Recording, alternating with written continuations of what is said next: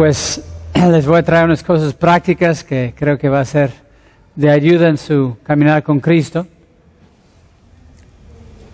Pero antes quisiera orar para que Dios nos guiara en ese tiempo. Gracias Padre, te damos en esta noche por la bendición de conocerte, la bendición de amarte, la bendición de servirte. Y Padre, queremos que tú seas grandemente glorificado, que tu reino venga, así como el cielo, aquí en la tierra. Bendice el estudio de esta noche en el nombre de Jesús. Amén. Ahora, ese estudio va a ser distinto porque estamos todos aquí para aprender de un solo tema. Y voy a enfocar el estudio en cómo ser buen mayordomo. La palabra mayordomo en griego es la palabra que se usa para administrar el dinero de otro. Por ejemplo, si tú trabajas en una tienda y estás recibiendo el dinero de las compras de la gente y de repente se tiene que comprar más producto, tomas dinero y se da y se trae el producto y se vende más ahí en la tienda. Pero ese dinero no es tuyo, ¿verdad? no vas a decir, ah, pues yo traje mucho hoy, llegar el dinero de la caja y te vas a la casa. Porque el dinero pertenece a quién? Pues el dueño del negocio. Pero Dios nos ha puesto como mayordomos. Somos nosotros como la gente que está en la caja. Y podemos usar el dinero para tener más o podemos eh, malgastar el dinero y vaya peor para el dueño. Porque Dios es el dueño de todo. Todo el dinero que tenemos es de Dios. Es muy importante que sepamos que Dios nos da toda bendición espiritual y todo lo que necesitamos para esta vida, como dice segundo Pedro 1.3. No tenía pensado hablar del diezmo, pero dice Jonathan que no se ha hablado del diezmo. Y hay gentes que dicen, ¿por qué diezmar? O no es únicamente una cosa del Antiguo Testamento, porque hay gente que dice eso, no, es puro Antiguo Testamento, eso no tiene que ver con los cristianos. Brevemente voy a cubrir esos textos. Uh, vayan conmigo, por favor, a 2 Corintios 9, versículo 11 y 12. 2 Corintios 9, versículos 7 a 11. Dice así.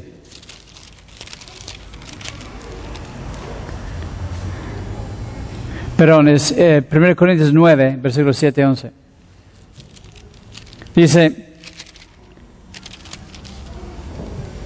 el que, versículo 6, pero eso digo, el que siembra escasamente, también segará escasamente. Y el que siembra generosamente, generosamente también segará. Cada uno de ustedes dé como propuso en su corazón, no con tristeza ni por necesidad, porque Dios ama al dador alegre. Y poderoso es Dios para hacer que abunde en ustedes toda gracia, a fin de que teniendo siempre en todas las cosas todo lo suficiente, abunden para toda buena obra, como está escrito, repartió Dios a los pobres, su justicia permanece para siempre. El que da semilla al que siembra y pan al que come, proveerá y multiplicará su sementera. Y aumentará los frutos de su justicia. Ahora aquí habla del dar. En, en 1 de Corintios, capítulo 16, versículo 1 dice, en cuanto a la ofrenda para los santos, Hagan ustedes también de la manera que ordené en las iglesias en Galacia. Cada primer día de la semana, cada uno de ustedes ponga aparte algo según haya prosperado. Ahí tenemos el diezmo, el, el por ciento de lo que hemos ah, ganado entre la semana, guardándolo para que cuando yo llegue no se recojan entonces ofrendas. Y Jesucristo En Mateo 23, 23, habla también del diezmo. Dice, está hablando a, los fariseos que diezmaban de todo, hasta las eh, jitomates que había en su jardín, en su casa. Pues traen el jitomate ahí al sacerdote. Entonces la pregunta es, ¿qué dice Jesucristo? Dice en versículo 23, hay de ustedes, escribes y fariseos hipócritas, porque diezman la menta, sea el, té de hierba buena, ah, el eneldo y el comino, y dejen lo más importante la ley, la justicia, la misericordia y la fe. Esto era necesario hacer sin dejar de hacer aquello que es el diezmo. Entonces también tenemos en Hebreos 7, versículo 8 a 10, también que habla del diezmo en el Nuevo Testamento. Y ya saben que mucho en el Antiguo Testamento habla del diezmo. Pero lo que yo quiero hablar, eh, tengo una perspectiva un poco diferente por mi experiencia. Yo sí fui criado en, en un ambiente materialista, no era cristiano. Pero sí aprendí, cosas que me han servido en el ministerio. Una de las cosas que aprendí cuando abrí mi primera cuenta bancaria a los cinco años de edad es que si quería algo tenía que ahorrar para comprarla. Entonces, pues, a partir de ahí ahorraba, yo compraba y vendía muchas cosas, lo que fuera, eh, yo sé que cuando Jonathan era niño había unas cosas redondas que se pegaban al piso. ¿Cómo se llamaban? Tajos. Tatos. No me acuerdo cómo se llamaban. Tazos, tazos. Entonces, este, yo me acuerdo porque, pues, se juntaba un montón y se compraban y, se negociaban con esas cosas y se puede. Ah, y, cualquier cosita. Yo me acuerdo que yo vendía y compraba este cohetes. Uh, ¿Cómo se llama los eh, que hacen explosión? Cohetes. Y pues los compraba y los vendía más caro, obviamente. Eh, y así de chiquito pues andaba comprando y vendiendo cosas y, y ya cuando iba a una escuela muy este, Fui a la escuela más este, exclusiva ahí en, por Beverly Hills un, un año. Eh, Harvard se llamaba. Y tenía mucho dinero. Y yo jugaba cartas. Y ahí saqué mucho dinero, porque trae mucho dinero y, y lo sacaba. Porque soy bueno para los números. Y si sabes cartas y sabes los números, puedes acordar las tarjetas que ya han jugado y puedes ganar. Y este, y ya a los 14 años me metí a trabajar en un trabajo formal. Ya eh, metieron, incluso em, estoy metido en el Seguro Social a partir de los 14 años. Trabajaba en diferentes restaurantes y siempre trabajaba llegando de la casa después de la escuela, a partir de los 14 años. A los 16 años compré un carro Camaro recién modelo flamante. Y yo llegaba a mi cumpleaños 16 a la escuela con mi carrazo. ¿Por qué? Porque llevaba 11 años ahorrando y la compré. Y, eso es importante porque nosotros estamos ahorrando, invirtiendo, no para disfrutar aquí. Estamos ahorrando, invirtiendo para lo que realmente vale la pena. Ya después metí el primer negocio serio ah, a los 17 años. Y me fue súper bien. Ahora sí compré un carro nuevo y viví en la mejor colonia de, una de las mejores colonias de La Joya, en San Diego. Pero ahí entonces me gustaba mucho el surf. Entonces yo iba a todo el mundo a surfear, Hawái y otras partes del mundo. Y otra vez, a través de esforzarse, trabajar, ahorrar, pudo disfrutar. Imagínense estar en Hawái surfeando. O, otra cosa. Entonces, ya desde chiquito entendí que el esforzarse significaba disfrutar lo que tenía. Ahora, hay gente que trabajan mucho y no tienen nada porque hay mucha injusticia y, y hay gente que pues ah, trabaja mucho y tienen que pues proveer para su casa porque no hay, hay mucha gente con mucha necesidad. Pero el, punto que quiero hacer es, si supieras, y ahora sí vamos a entrar al estudio, en Mateo capítulo 6, versículo 19, si supieras lo que te espera, si supieras el resultado de tu inversión, Mateo 6, 19, dice así, no se hagan tesoros en la tierra donde la polilla y el orín corrompen, donde ladrones minen y hurtan, sino hagan tesoros en el cielo donde ni la polilla ni el orín corrompen, y donde ladrones no minan ni hurtan. Porque donde está su tesoro, allí está también su corazón. Entonces, si, si tu anhelo es tener un carro nuevo deportivo, lo puedes lograr, pero es una cosa material y se va a acabar. Si tu anhelo es tener una casa amplia, vas a tener una casa amplia y después quieres otra cosa. Porque las cosas materiales no satisfacen. Pero lo importante es saber el valor de la inversión. Cuando tú puedes ver el fruto de tu esfuerzo y tu trabajo. Entonces, por ejemplo, aquí en ese lugar, yo me acuerdo cuando yo estaba sentado en esta viga, recibiendo con grúa esas traves y con tornillo ahí colocando el techo. Y nos esforzamos mucho, trabajamos mucho para tener ese lugar, porque nosotros no pagamos renta. Y gracias a Dios que por eso podemos tener el programa de televisión. En lugar para pagar renta, pues podemos pagar el programa de televisión y, y, predicar el Evangelio.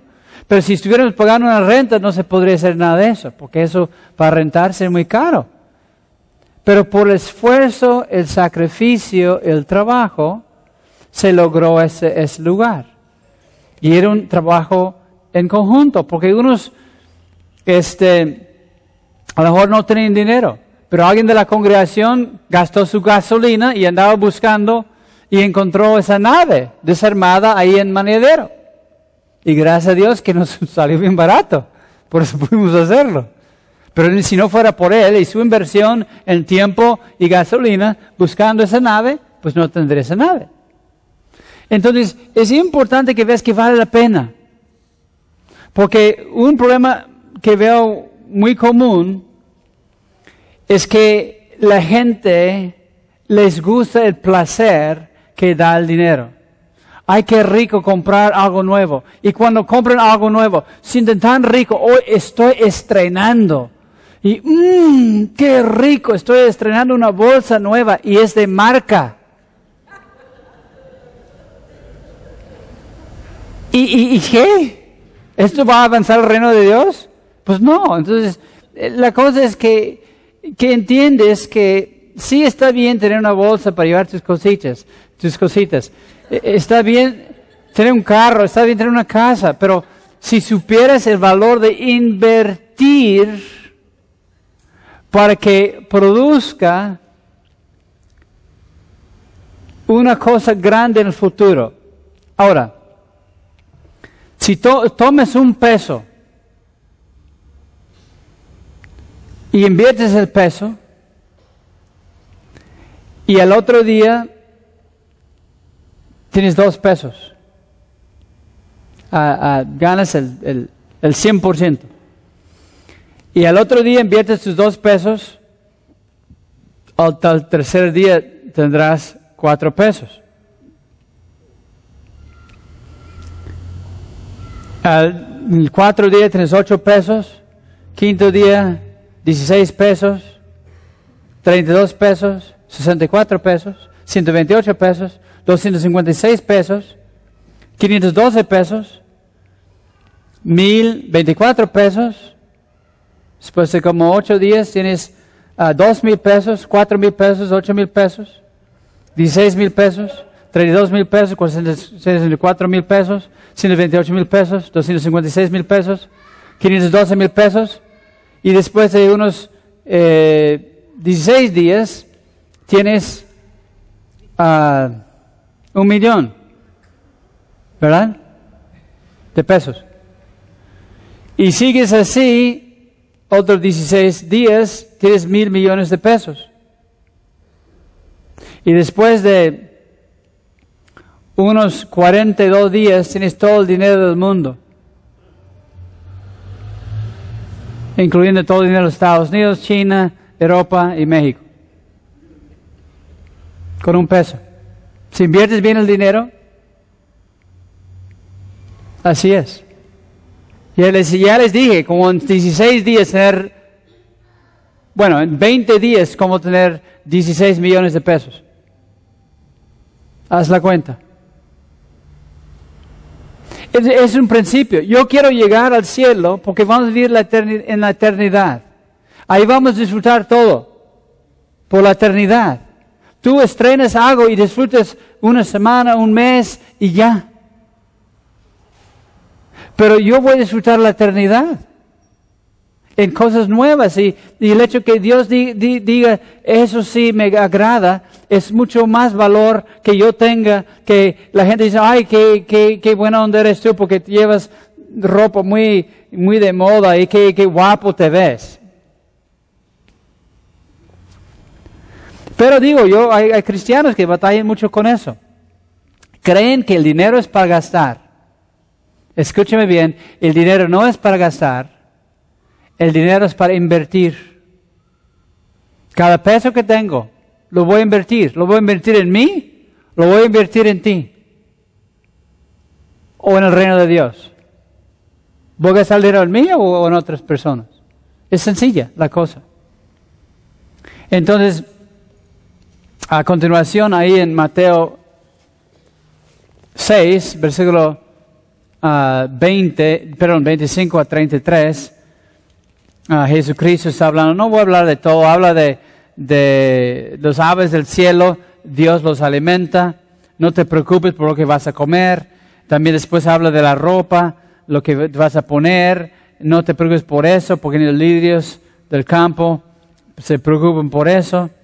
Y al fin, en versículo 32 ah, dice, porque los gentiles buscan todas esas cosas, pero su Padre Celestial sabe que tienen necesidad de todas esas cosas.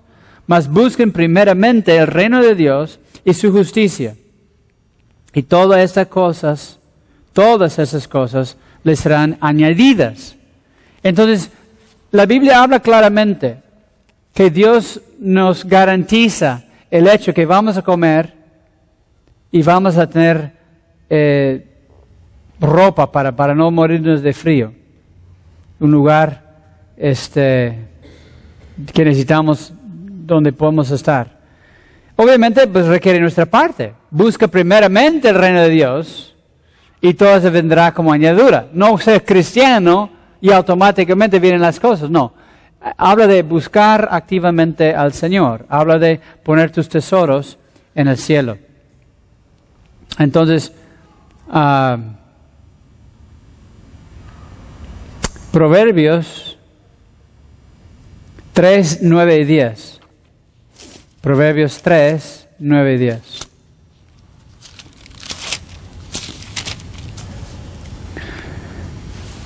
Honra a Jehová con tus bienes y con las primicias de todos tus frutos, y serán llenos tus granaderos con abundancia, y tus lugares rebosarán de mosto.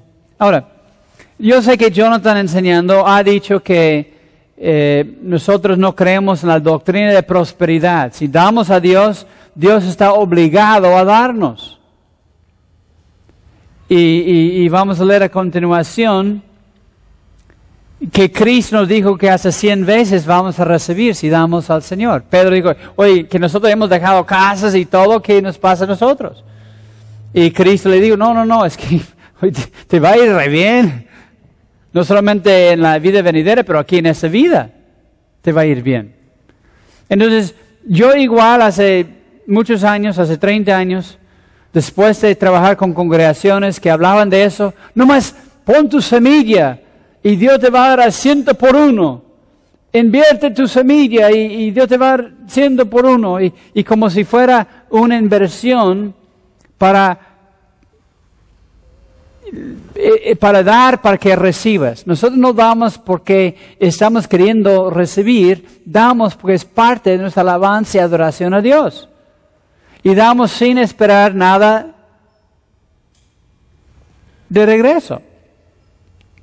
Pero no podemos ir al extremo y decir que no es cierto la verdad bíblica de lo que sembramos vamos a cosechar, porque es una realidad.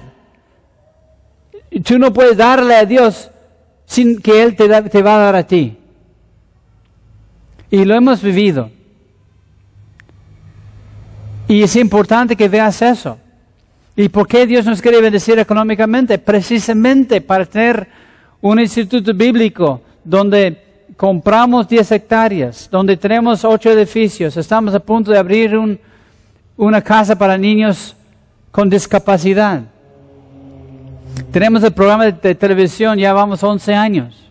No tenemos que pedir ofrendas especiales. Y se notan que nosotros no ponemos mucho énfasis en el dinero, porque los que aman a Dios dan su dinero sin que, sin, sin que haya presión. Sin, no es por necesidad. Tú no tienes que dar nada al Señor. No tienes que dar diezmo al Señor. Es algo hacemos voluntariamente. No para recibir 100%, pero es una realidad.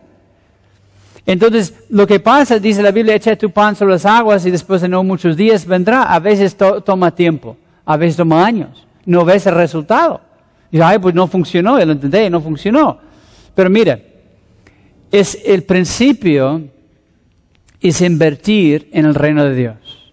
No es recibir en ese mundo. Pero es un hecho, por eso la Biblia habla tanto, tantísimo de la prosperidad que Dios va a dar a los que dan al Señor. Pero no solamente es una prosperidad física, porque conozco gente que viven en lugares muy difíciles y no quiere decir que, ahí están en Oaxaca y todos están sembrando, que, de repente llega al rancho con una este navegador de Lincoln, una camioneta así grandototote de triple, triple tracción. No hacen triple tracción, doble tracción nada más, pero bueno. Pero ya sabe, las camionetas exageradas que llegan. Quiere decir, como ha pasado y que pasa todos los días, lo que, que están en el campo y están dando al Señor, que llevan sus, sus este, costales de maíz ahí a la congregación para que inviertan el reino de Dios. Dios les bendice sus cosechas, viven con esta bendición de Dios. Y es una realidad. Lo hemos convivido, este, lo hemos vivido, comprobado. Entonces, el no decir la, verdad sobre el dinero es no enseñarles la importancia que es invertir. Ah, voy a 1 Timoteo 6, 6 a 10. Puede ser que Jonathan ya haya mencionado esos versículos pero también están mis notas. Quiere decir que Dios quiere que escuches dos veces lo mismo.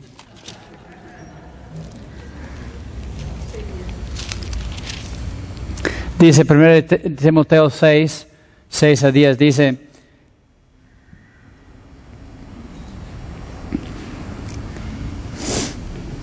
pero gran ganancia es la piedad acompañada de contentamiento, porque nada hemos traído a este mundo y sin nada, sin duda, nada podremos sacar. Así que, teniendo sustento y abrigo, estaremos contentos con eso. Hablo otra vez como dijo Cristo.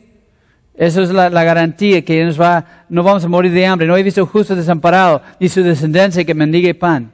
Él nos va a dar el, pan diario. Él va a dar lo, que, lo, básico que necesitamos. Y en versículo 17 ah, a 19 dice, a los ricos de ese siglo manda que no sean altivos, ni pongan la esperanza en las riquezas, las cuales son inciertas, sino el Dios vivo, que nos da todas las cosas en abundancia para que las disfrutemos. Que hagan bien, que sean ricos en buenas obras, dadivosos, generosos, atesorando bien para sí buen fundamento para lo venir y echen mano de la vida eterna. Entonces, una vez más, no es eh, como unas religiones creen que no es malo tener bienes de este mundo, sino es qué hacemos con los bienes. ¿Los invertimos o los gastamos todos nosotros mismos? Ahora, casi nadie aquí tenemos grandes cantidades de dinero. Unos aquí no tienen nada. Pero como Jonathan habló, hay una expresión que dice, un peso ahorrado es un peso ganado. Y podemos ganar dinero en ser buen mayordomo en lo que tenemos. Y voy a hablar de inversiones. La mejor inversión es el reino de Dios. Porque eso va a durar no cinco años, no diez años, no cincuenta años, va a durar la eternidad y vale la pena, créeme. A Cristo dio la parábola del, del siervo y, y, a uno dio cinco talentos uh, y otros tres y otro uno y, y, fue y negoció y de aquí tengo cinco talentos más y otro aquí tengo tres talentos más, dos talentos más. Y, y el que tenía un talento lo metió bajo una piedra y Cristo le regañó por no meter en el banco para ganar intereses. Y si usamos las cosas que Dios nos da para hacer más, estamos agradando al Señor.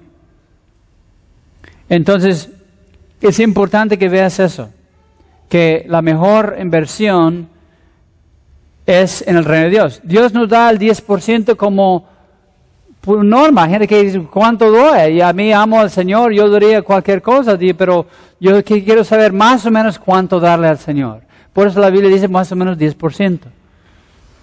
Pero no lo hacemos por legalismo, por ley, sino que hay gente que dan más. Hay gente que, que aparte de diezmar, dan ofrendas voluntarias. Y yo conozco mucha gente eh, que han diezmado y, que tienen negocios grandes, hombres cristianos. Ah, ahora las compañías ya no son tan cristianos, uh, pero hombres negocios cristianos que han hecho grandes empresas. Todo a base de, del diezmo y darle al Señor.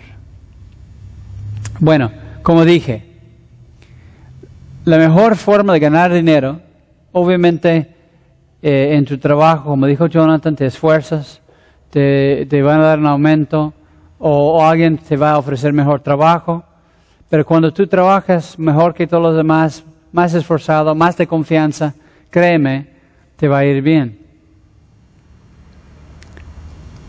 Pero otra cosa que puedes hacer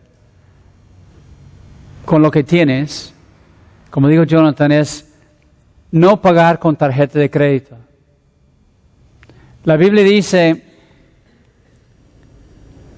que el rico gobierna sobre el pobre y el que pide prestado es siervo al que presta. La mejor eh, inversión con tu dinero, mejor que cualquier inversión bancaria, mejor que comprar oro, comprar dólares, lo que sea, mejor inversión es pagar tu tarjeta de crédito, el saldo que debes, porque sales pagando entre 20 y 40% anual, porque ahí sigue cada mes y, pagas y pagas y pagas el mínimo, ese no es tanto, pero eh, te pagas muchísimo más, el doble o triple de lo que habías pagado. Entonces, si puedes empezar ahí, vas a ver que puedes empezar a controlar tus gastos, de no pedir prestado, a menos que sea algo como una casa o si necesitan transporte para ir al trabajo, un transporte. Punto dos.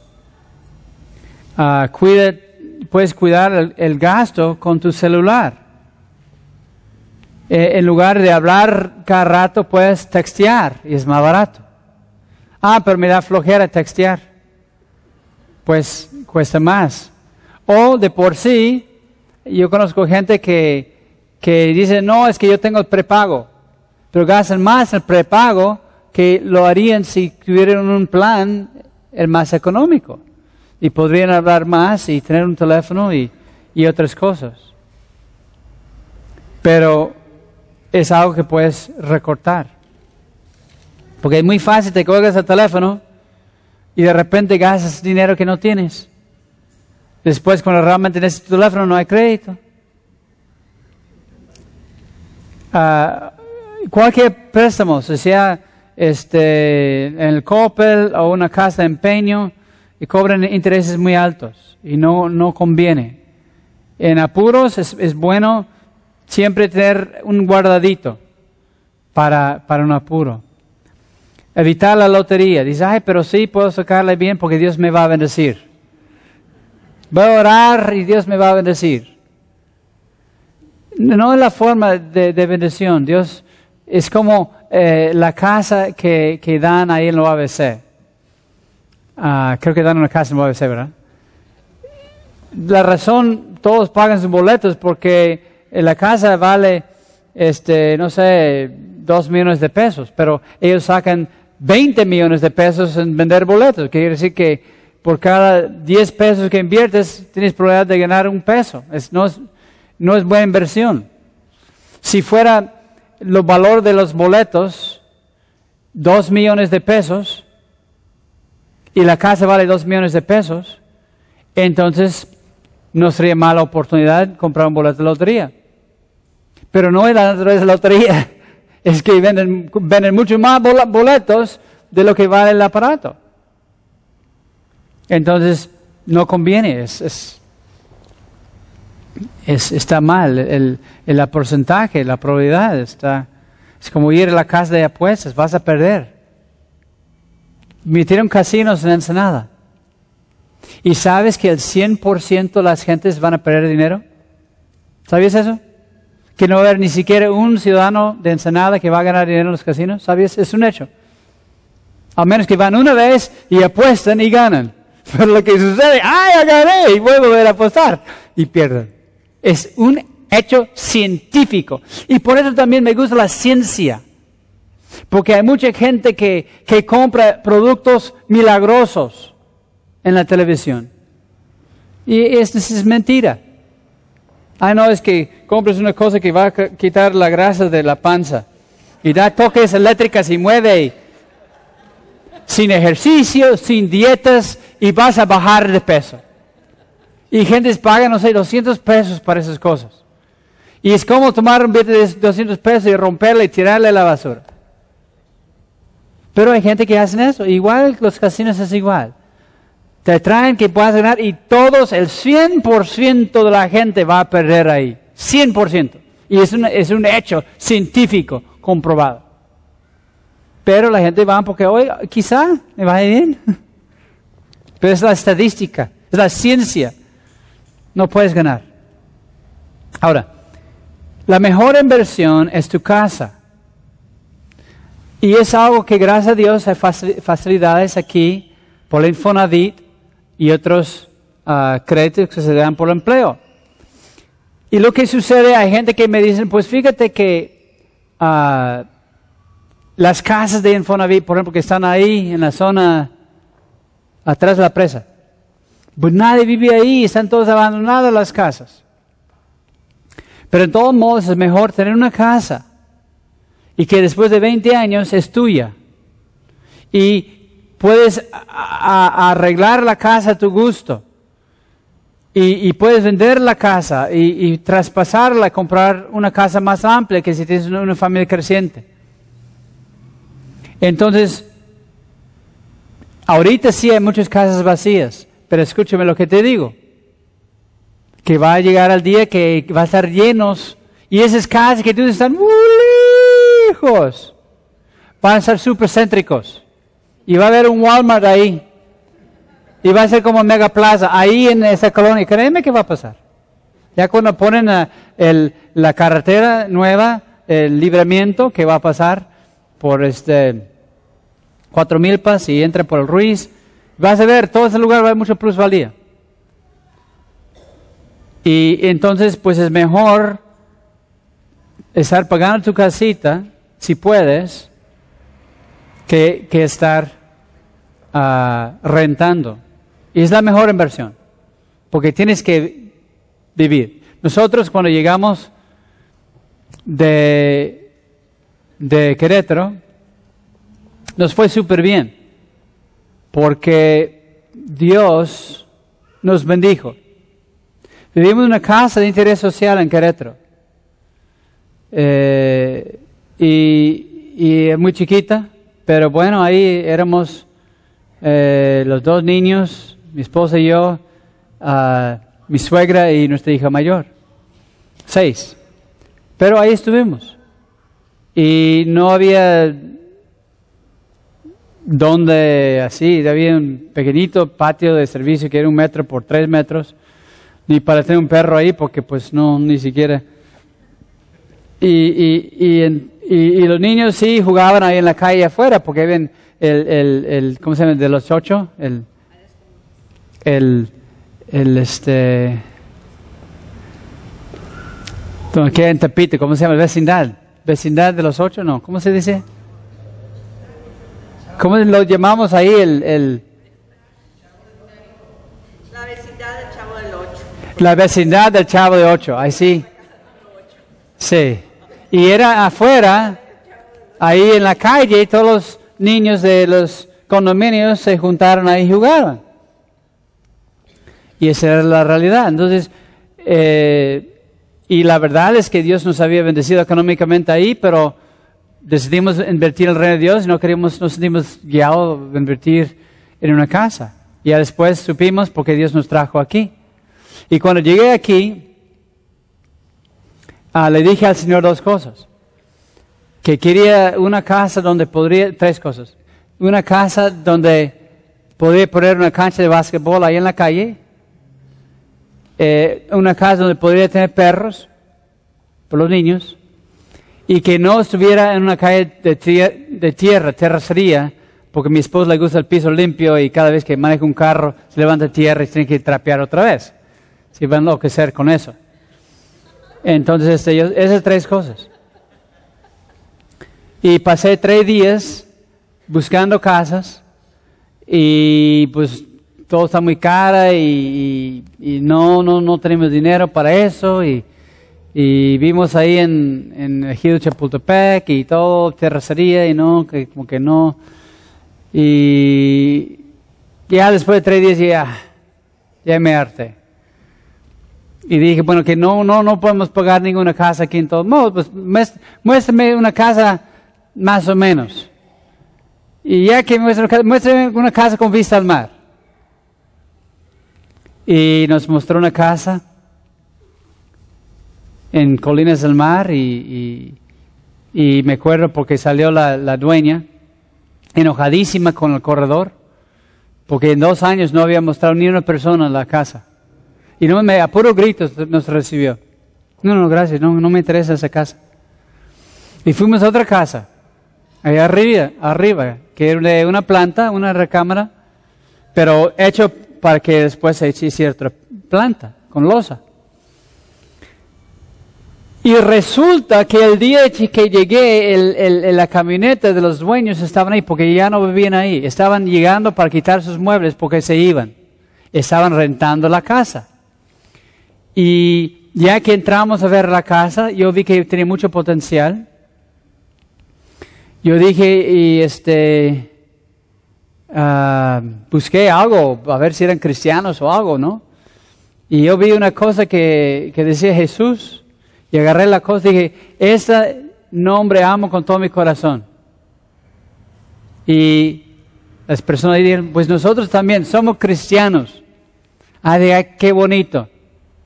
Pues yo soy, fíjese, soy misionero, soy pastor, y vamos a llegar a empezar una congregación en Ensenada. Diga, ¿a poco? Pues fíjate que el dueño de la casa era misionero en México. ¿A poco? Y nos quiso vender la casa a 300 dólares al mes sin intereses por 10 años. Wow, pues está bien, pues eh, está bien barato porque pagar una renta, pues son, ¿qué? 4 mil pesos al mes por una casa. Entonces dije, pues dame el nombre del, del dueño porque sí me interesa. Y hablé al teléfono que me dieron. Y cuando hablé, bueno, sí, oiga, este, eh, usted tiene una casa en Ensenada. Eh, a lo mejor lo, lo quiere vender. Y dije, ¿quién, ¿quién habla?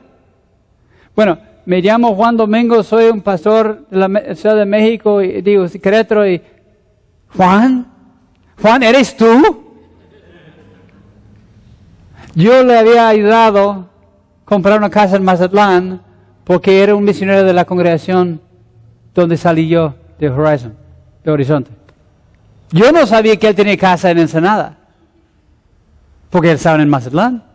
Pero resulta que tenía casa. Ellos tenían que vender la casa, entonces fue mucha bendición para ellos porque les surgía vender la casa. Y no estaban bien los papeles, entonces tuvimos que arreglar los papeles. Pero gracias a Dios se, se arreglaron los papeles.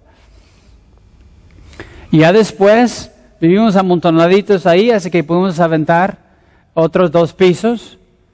Y después vendimos la casa al mismo precio que nos costó la casa que vivimos ahora. Y Dios nos bendijo con una casa.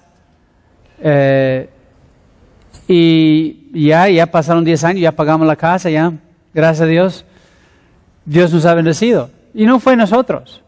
Hay gente que ven lo que tenemos y, ay, qué casa tan bonita. Pues sí, la verdad sí, pero te digo cómo llegó la casa. Entonces, ah, la, la mejor inversión. Entonces, en lugar de pagar renta, es tener algo propio. Y lo puedes vender o lo puedes ampliar si crece la familia. Y es un, es un bien. Y ya no estás pagando renta. Ya cuando se termine de pagar, puedes usar ese dinero para otra cosa. Hay un hermano aquí en la iglesia que escuchó esa predicación. Y antes él ganaba mucho, pero no tenía nada. Y se dio cuenta de que, como dice en, en- en- en la Biblia, que todo el dinero metido en una bolsa rota, que metía dinero en la bolsa y no tenía nada, ni casa propia. Le dieron un trabajo donde paga el- la tercera parte de lo que pagaba antes. Y ahora tiene dos casas propias. ¿Cómo? Pues sus hijos ya no fueron a McDonald's para comprar sus cositas porque era nomás era en momentos especiales, porque todo ese dinero se iba a comprar su casita. Hay sacrificios, sí. Pero si los niños pueden ver la bendición de invertir, pues ellos también va a querer disfrutar la bendición que viene cuando puedes no estar esclavo del que te presta, sino que puedes ser libre.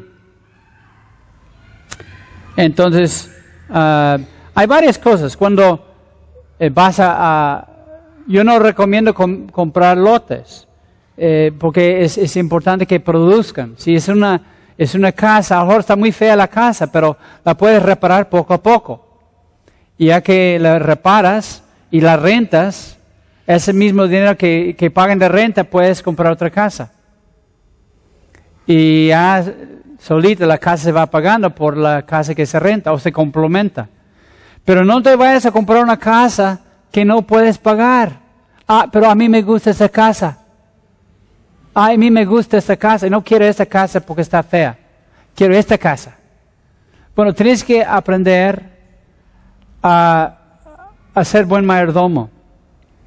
Y a lo mejor no vas a tener una casa amplia ahorita, pero después, si haces las cosas bien, vas a tener una casa mejor de lo que esperabas, para que puedas recibir hermanos. Hay tres factores importantes en comprar una casa. Este, la ubicación, la ubicación y la ubicación. Es muy importante la ubicación. Compras un carro junto a un taller que hace ruido todo el día y nadie va a querer vivir ahí. Que compras un terreno donde cuando hay lluvias, todas las lluvias pluviales van a tu jardín y es un relajo. Y es importante que, que cuando compras, pues no te des en apuros de querer comprar rápido. A veces las oportunidades salen. Nosotros hemos comprado de oportunidad. Cuando alguien le urge vender, y tú le estás haciendo un favor porque le urgen vender y, y venden un precio más barato y los dos salen ganando. Ahora, si no tienes para ah, comprar una casa, el lugar donde rentas también. Porque hay gente que quiere rentar una casa más amplia, pero pagan tanto en gasolina porque está más lejos. Hay que, si vas a rentar, entonces tú puedes escoger cualquier parte de la ciudad porque pues se renta casa en dos partes. Pero algo que está cerca del trabajo, cerca de la escuela, donde no tienes que ir lejos cada vez que vas a, ir de compras, gastas menos gasolina. A lo mejor la renta un poquito más, pero es céntrico. Si compras un carro, considera cuánto manejas. Si manejas mucho, conviene un carro más económico que gasta menos gasolina. Pero depende cuánto manejas. Nosotros manejamos muchísimo. Por eso nos conviene tener carros que son económicos, que, que no tienen tantos kilómetros, porque pues ya rápido sacamos los carros, porque pues manejamos mucho. Uh, Ensenada es un lugar fabuloso para comprar cosas usadas, de los mejores lugares en todo el país. Y nuestros este, uh, muebles los primeros que tuvimos por muchos años eran de las segundas. Y, puedes comprar cosas buenas en las segundas. En seres de la casa. Ah, ahora, no recomiendo comprar cosas electrónicas usadas. Es, a veces las cosas se ponen más baratas, las computadoras. Ah, puedes comprar una computadora nueva en, en 3 mil pesos, que es buena. Entonces, ya no, ya los viejos costaron 10 mil pesos, pero no eran tan buenas como las nuevas.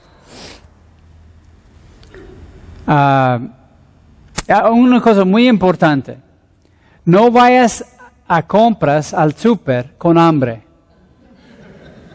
Tú te ríes, pero es muy cierto. Y también es bueno comprar marcas genéricas. Ya sabes que el está el, la marca que se vende por televisión y está la marca de pues comercial mexicano o de, cualquier parte, ah, pero que es marca de la tienda. Y, es mucho más barato y lo mismo. Pero hay gente que, ay, a mí no me sabe igual. Es como gente que dicen, ahora, hay dos cosas en las medicinas. Una cosa es similar otra cosa es genérica, que es idéntica, la misma fórmula científica. Pero no sabes tanta gente, porque es una forma de mercadotecnia. Yo, yo estudié mercadotecnia. Y te meten la duda. Ah, no, pero ahora la, preparación, o se contaminaron las pastillas, ahora se cayeron las genéricas al piso, se ensuciaron. Mira, científicamente es el mismito y te cuesta la cuarta parte de una pastilla de, este, de receta o de, marca. Yo compro puro genérica. Cualquier cosa que hay, no voy a pagar más porque es una marca. A mí no, no me interesan marcas. Me, me, interesa la calidad y que va a funcionar. Debes comprar frutas y verduras en su temporada. Es carísimo comprar ciertas frutas en, cuando no es temporada. Hay que aguantarse. Disfruta la, la fruta de verano cuando esté. Ya cuando no esté, pues aguántate.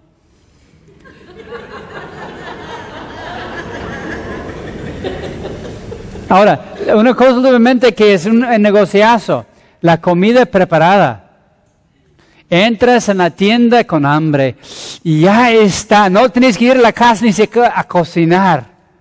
Y el arroz te venden, no sé,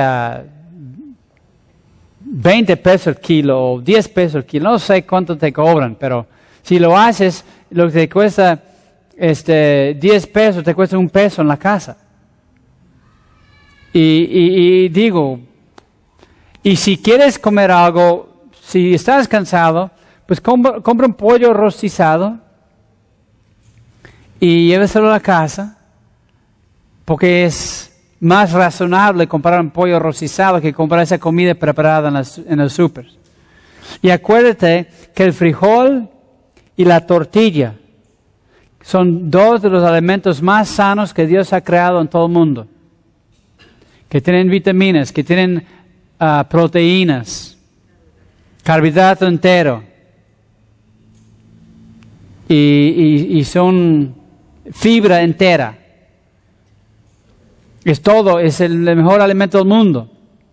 Pero mucha gente ha dejado de comer, lo veo con los niños, han dejado de comer eh, frijol y tortilla y quieren cereal. Y como piden cereal porque vieron la televisión. Y mucha gente por fácil que echar cereal y eso no nutre. El, el, cereal de azucarita y todo eso es, es veneno. Veneno. Sí, la leche está bien. Lo único bueno del cereal es la leche. Pero tanto de azúcares y todo está bien. Si quieres comprar un cereal, compra un cereal sin tanto azúcar. Búscale en la receta. Cuando dice azúcar, el primer ingrediente, ya sabes que están comiendo dulces con leche. Ahora, si dice trigo o maíz o arroz, arriba del azúcar, que dice que ahí sí tiene cereales, que lo puedes comprar. Pero digo, eh, se gasta mucho dinero en cosas que no nutren, que les da más hambre, y por eso hay tanta diabetes y tanta enfermedad, porque la gente no come bien. Si comiera frijol, tortilla, no tendríamos tanta diabetes ni, ni esas cosas. Y chile, hay que comer chile también, porque la vida sin chile es una vida triste y aburrida.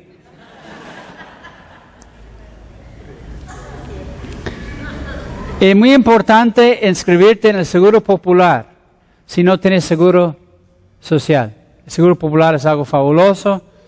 Eh, no vayas a un médico particular si hay seguro popular que te cubre. Ya Jonathan mencionó eh, comer eh, una soda al día, ah,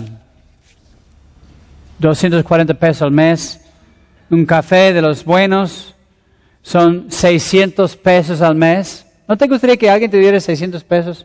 Así nomás. Ah, mi esposa ahí está. Pero digo, eh, parece eh, ah, poco, 10 pesos. Y yo, ¿sabes qué? Yo estoy observando. Yo veo gente pobre, gente con muy pocos recursos, y llegan a la tienda y compran su soda. Y es increíble. Yo digo, pues no se dan cuenta que, que por ahí hay necesidad económica. Si tomaran todos esos 10 pesos y se juntaran, se puede hacer muchas cosas. 500 pesos después de todo el año son 6 mil pesos. Después de 10 años son 60 mil pesos. Pues no es cosa pequeña. Ahora, nosotros en la casa lo que hacemos es que con los garraf, eh, este, como tiene mi hermana ahí, muy buen ejemplo ahí, eh, tiene su botellito de agua. Chayito, ahí tiene su agua. Levántala al aire. ¿Eso es, es agua natural con sabor? Sí, exactamente, ya ves que es, exactamente. Tráemela, tráemela acá, tráemela acá. Porque estás, en tráemela, tráemela. Porque estás justo en mis notas. Si no me, no me crees, mira aquí. Mira, léeme, léeme esa, esa oración aquí. Este, empiezas aquí, te lleva y terminas acá. A ver, ¿qué dice ahí? Lleva de la casa un botellito lleno de agua del garrafón, con sobres de sabor. Puedes preparar un agua para tu hijo en la escuela o esposo en el trabajo. Ahí está, justamente como está diciendo. Muy bien, felicidades. Es lo que nosotros hacemos en la casa. Digo, pues ahí agarran un botellito, lo llenamos de agua y lo llevamos por donde quiere que vayamos. Y no estamos comprando cada ratito los botecitos de agua. Y si tuvieras eso como que te pagaran por hacer eso, si, si vieras el resultado de todo eso, sí, sí va, poco a poco va. Tú dices, 10 pesos no es nada, pero 10 pesos cada día en un año son 3.650 pesos. Entonces sí es algo. Entonces, ah,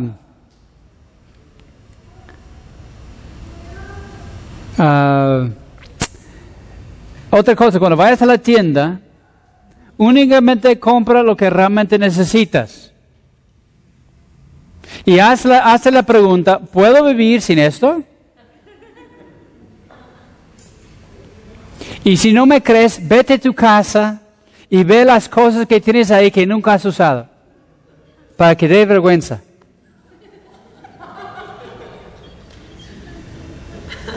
¿Realmente lo necesito? Porque mire, lo que es, es- también es parte del mercado técnico. Vas a, no sé, a, comercial, pero comprar una cosita. Ah, pero como tienes dinero en la bolsa y ves, ay, me gusta mucho eso, y de buen precio. Compra lo que necesitas. Contempla si realmente necesitas lo que estás comprando. O que lo vas y lo quieres comprar porque te hace sentir bonito comprar algo. La gente que tiene esa enfermedad se sienten bonito cuando compran algo. Pero no es bueno. Entonces, este, otra cosa muy importante, organízate. Sobre todo si manejas al súper, organízate para que no hagas dos vueltas, porque gastas más en gasolina. Es como ahí hablar con mi esposa que a veces va de tienda en tienda buscando algo que vale 10 pesos y gastó 100 pesos en gasolina. Compre poco más caro, pero no se deje de manejar tanto. Y en serio, en serio, digo, yo sé de lo que hablo. Eh, eh, organízate para que no hagas dos vueltas a la tienda. Gastes más en gasolina o transporte. Otro punto que donde ahorras mucho dinero. Este, aprende, aprender a cortar el pelo de tus hijos. Yo tengo 30 años cortando mi propio pelo. Y si no sé, ¿cuánto cobran para cortar el pelo hoy día? ¿100 pesos? ¿Cuánto cobran? 30 pesos. Bueno. 50. Bueno. ¿Cuántas veces, cada, cada, cada cuando, cuando cortas el pelo? ¿Una vez al mes? No sé, dos meses, una vez al mes. Bueno, cada año yo estoy ahorrando 600 pesos. 50 pesos. Y yo estoy haciendo eso por 30 años. 30 años por 600 pesos son 18 mil pesos. ¿Quién le gustaría que le te diera 18 mil pesos? A mí me han dado 18 mil pesos. El dinero que no he gastado, he ganado. Entonces, pues es, un buen ingreso. Si no tienes en- otro ingreso, hacer un ingreso simplemente haciendo, ah, pero me va a quedar muy feo. Te voy a enseñar, decir algo, lo que aprendí en cortar mi propio pelo. Escúchalo bien. Echándose a perder se prenda. Y lo bueno es el pelo crece otra vez. Ya con tiempo va quedando. Ahora, otras cosas prácticas. Si quieres ahorrar agua en la casa, pon un ladrillo ahí en el tanque y usa menos agua. Ahora no sabías eso, pero puedes ahorrar agua. Puedes ahorrar mucha luz si tienes focos ahorradores. Eso sí, usan muchísimo. Cuesta un poco más comprarlos, pero ahorras mucho dinero en luz. Es importante que, que tu familia se divierte en ahorrar dinero y que aprendan a recompensarles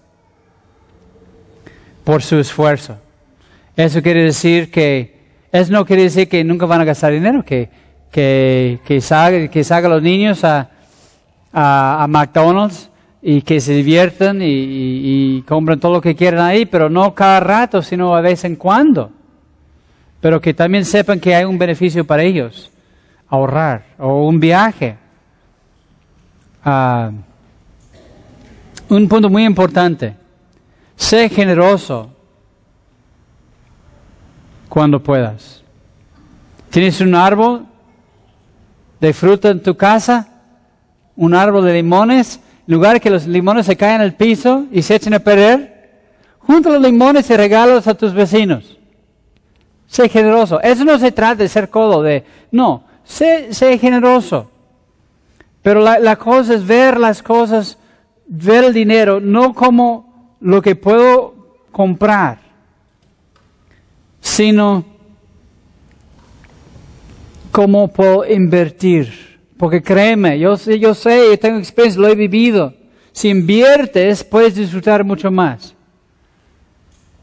Porque lo gastas y ya se, se, se acabó la emoción y no tienes nada. Pero si inviertes, eso va siguiendo produciendo, produciendo, produciendo el resto de tu vida y por la eternidad. Y por final, una cuenta de inversiones una, ah, no es nada malo, incluso eh, en una situación de apuros. Confiamos en Dios, pero como dije, un guardadito eh, para una emergencia está bien. Y, no es falta de fe tener seguro de auto, e incluso va a ser ley eh, el año que entra para sacar tus placas. Pero cuando sacas, al menos que sea un carro muy caro, yo siempre compro eh, seguro de, daños a terceros. Porque hay una, una cuadra, hay un ojolatero que cobra bien barato. Y el deducible cuesta más que reparar los golpes. Pero lo que hago es que voy juntando los golpes. No mi carro, porque no he dado golpes en mi carro, pero tengo quien maneja y que da golpes. Y se van juntando los golpes. Ya que llegan a tres, ya se mete el taller. O cuatro, depende que tan grandes son. Pero son cosas que tú puedes hacer para no tener la presión económica. Porque es difícil. Yo, yo sé, eh, la pobreza no es bendición, es, es una realidad, pero Dios quiere, la Biblia habla mucho de eso. Él, quiere sacarnos de la desesperación, Él quiere darnos lo que necesitamos. Y, yo sé que hay gente que abusan la enseñanza cristiana de que Dios nos, nos da en abundancia. Pero es una realidad bíblica. Si, si lees toda la Biblia de Génesis Apocalipsis, hay casos de gente que Pablo y misioneros que, que voluntariamente no quieren esas cosas. Pero si tú estás sembrando en el reino de Dios, créeme, la Biblia dice, lo que siembras vas a cosechar.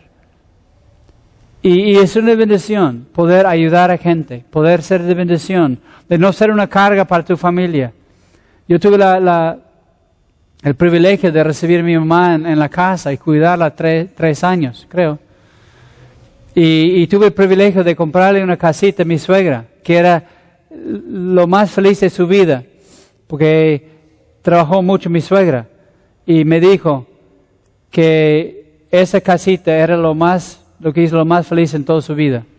Y lo pudo hacer porque, claro, era una cosa de Infonavit, no era gran cosa, pero hice un jardín bien bonito y ampliada eh, la casita un poco para que estuviera a gusto, con su árbol de papaya y su de limón y no sé cuántas cosas tenían ahí. Feliz de la vida. No es que las cosas materiales dan felicidad porque no lo hacen, pero si somos buenos mayordomos, podemos ser de bendición ahorita y podemos ser bendecidos eternamente. Amén.